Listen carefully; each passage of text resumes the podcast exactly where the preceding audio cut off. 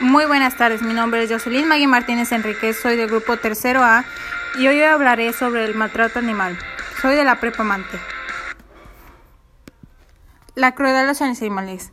es el tratamiento que les causa sufrimiento o daño. Algunos consideran solo el sufrimiento por simple crueldad a los animales, mientras que otros incluyen el sufrimiento infligido por otras razones, como la producción de carne, la obtención de piel, los experimentos científicos con animales y las industrias de huevos. Muchas personas consideran la crueldad hacia los animales como un asunto de gran importancia moral.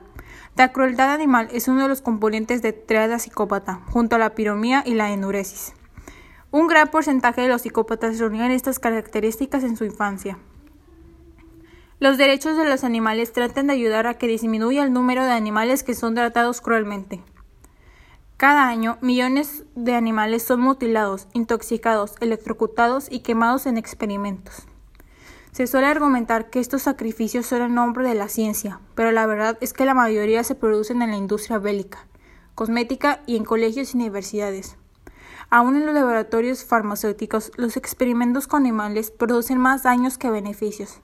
Existen medicamentos que salieron a la venta después de haber sido probados en animales y que han causado enfermedades y malformaciones en los seres humanos. Somos muy indiferentes, solo identificamos una cosa, la capacidad de sufrir. Millones de conejos, conejillos de indias, ratones y pequeños mamíferos son utilizados para probar los artículos del hogar y los productos cosméticos. En Chile, el veterio de primates de la Universidad Católica mantiene en encierro a más de 100 monos utilizados para la experimentación, a los que someten a circunstancias de extremo sufrimiento, como el dolor físico, estrés, aislamiento y hastiamiento.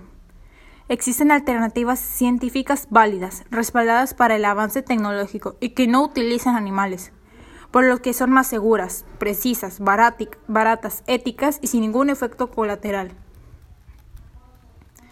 Algunos ejemplos de la crueldad animal son el abandono, mantenerlos aislados, no facilitarles la alimentación, practicarles mutilación, venderlos a laboratorios o clínicas sin el cumplimiento de las garantías previstas en la normativa vigente, venderlos a menores de 14 años, ya que estos no les podrán brindar los cuidados que se le tienen que dar. Un menor de edad no puede cuidarlo, no puede cuidarse a sí mismo como para cuidar a un animal.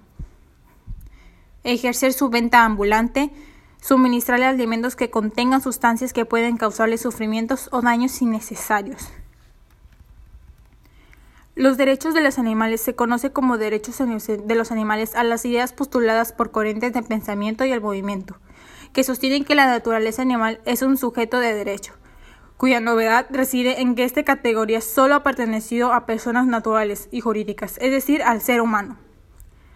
Los humanos siempre han reconocido ciertos animales con una consideración especial que varía mucho según el entorno cultural o el lugar, desde apoyar que se, que pueda utilizar los animales según plazca o sirva al hombre,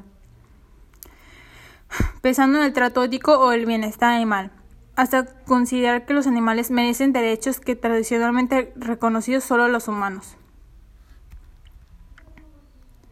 Y entonces, ¿por qué tomar una postura? ¿Por qué seguir con esta crueldad hacia los animales? Ellos no, no nos hacen nada y al contrario, nosotros le pagamos con eso. No es justo. Bien.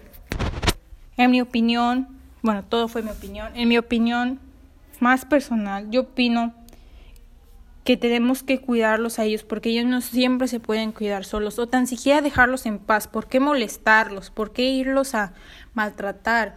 Ellos no nos hacen ningún daño y nosotros a ellos sí. Un animal no es una cosa que tú tires y dejes, es algo que tú tienes que cuidar, tanto que si es tu mascota o no se cuida y se respeta. Muchas gracias.